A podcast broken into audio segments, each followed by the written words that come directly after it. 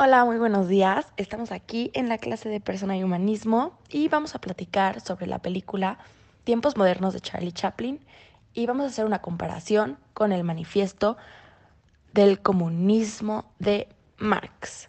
Vamos a hablar con las alumnas Dana Russelman y Michelle Maldonado. Yo soy Regina Hernández. Hola Dana, hola Mitch, ¿cómo están el día de hoy? Hola Regina, muy bien, muchas gracias. Me da mucho gusto poder estar aquí y comentar esta increíble película. Hola Re, ¿cómo estás? Pues lista para, para hablar de la película y poderla comentar. Bien, muy bien, pues qué bueno, vamos a empezar. Dana, platícame tú qué opinaste al ver esta película y al leer este manifiesto, este, ¿cuáles son sus relaciones? Sí, claro. En el manifiesto del Partido Comunista mencionan cómo el opresor y el oprimido siempre han estado en guerra y estas guerras siempre terminan en revoluciones o en la ruina de los trabajadores o en la división de clases, etc. Y esto se refleja muy claramente en la película. Al principio, los jefes de la fábrica tratan muy mal a sus trabajadores. Les hablan como si fueran superiores, como si no tuvieran derechos, como si no fueran nadie. Se nota mucho la diferencia de las clases sociales, ya que el jefe está muy cómodo en su oficina sin hacer nada, bien vestido, con comida, y los trabajadores tienen unas, unas condiciones de trabajo muy pobres. No tienen casi tiempo para comer, no, no tienen ropa limpia, se les exige demasiado, etc. Tanto así que los jefes deciden que los trabajadores ya ni siquiera merecen tiempo para comer.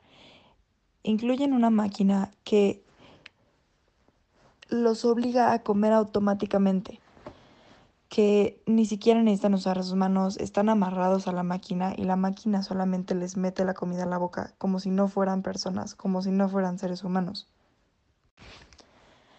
Aquí se nota otro punto que se menciona en el manifiesto del Partido Comunista, de cómo la industrialización quiere sustituir a los humanos por las máquinas. A los jefes solo les importa hacerse cada vez más millonarios y tener más medios industriales. Una cosa es que intenten sustituir la manufactura de los trabajos por las máquinas, pero otra cosa muy diferente es que intenten cambiar una actividad cotidiana y humana como lo que es comer por una máquina. Eso creo que ya es algo inaceptable. Y es por esto que creo que el manifiesto del Partido Comunista tiene mucho que ver con la película de Charlie Chaplin. Muy buena relación que haces tú, Dana, ¿no? Esto que nos comentas, que el, el dueño de la fábrica no ve por sus obreros, solo ve por sus propios intereses. Muy interesante tu opinión. ¿Y tú, Mitch, qué opinas? Pues sí, yo creo que como dice Dana, eh, las condiciones a las que están sometidos estos trabajadores pueden llegar a ser hasta incluso esclavizantes. Y pues esto, como dice Marx, nació con la industrialización, cuando los trabajadores comenzaron a ser dirigidos por la industria capitalista, em, que pues antes estos dueños de las industrias tenían una comodidad cuando tenían trabajadores, porque su trabajo era verdaderamente un artesanado, pero cuando comenzaron a sustituir algunos trabajos por con máquinas, pues dejó de ser, dejó de, mm, empezó a perder valor el, el detalle del trabajo de los obreros y estaban muy expuestos a la competencia de un mercado. Entonces, nada más se volvió, pues sí, se volvieron dependientes como de realizar trabajos en tiempo determinado y de eso dependía su salario. Y bueno, en la película también es muy claro cómo cómo les exigen a los trabajadores trabajar a más velocidad para poder tener más producción y esto nada más con el, con el interés de los dueños de generar más dinero y en menos tiempo. Y también algo muy interesante que me parece que dice Marx es que pues el proletariado no puede ser maestro de la producción en la sociedad, que no puede ascender a eso a menos que regrese a su modo antiguo de trabajo que es más artesanal. Gracias, Mitch, por tu opinión, muy buena. Yo creo que sí es importante resaltar en estas dos, este, en la película y en el manifiesto, la manera en la que no se busca en los obreros ser más, más grandes, subir de puesto.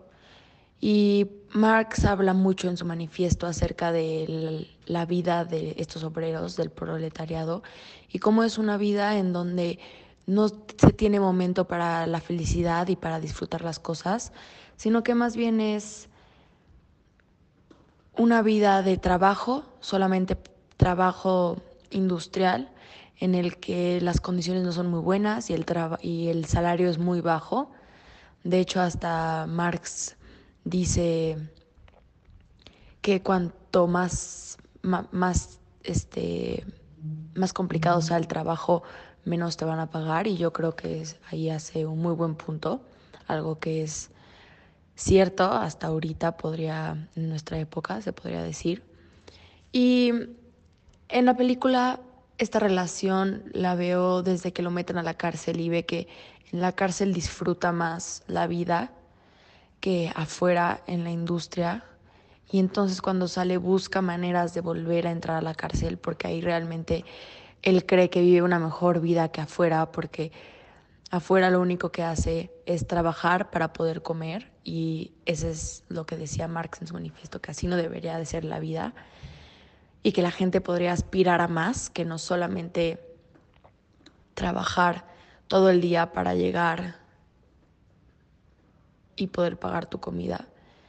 Y él en la prisión se da cuenta que ahí no trabaja, está con los prisioneros y pues en realidad disfruta más su vida adentro que afuera. Entonces cuando sale busca volver a entrar a la, a la prisión hasta que encuentra a su amiga y busca ayudarla, busca trabajo para poder darle de comer a ella y a él otra vez.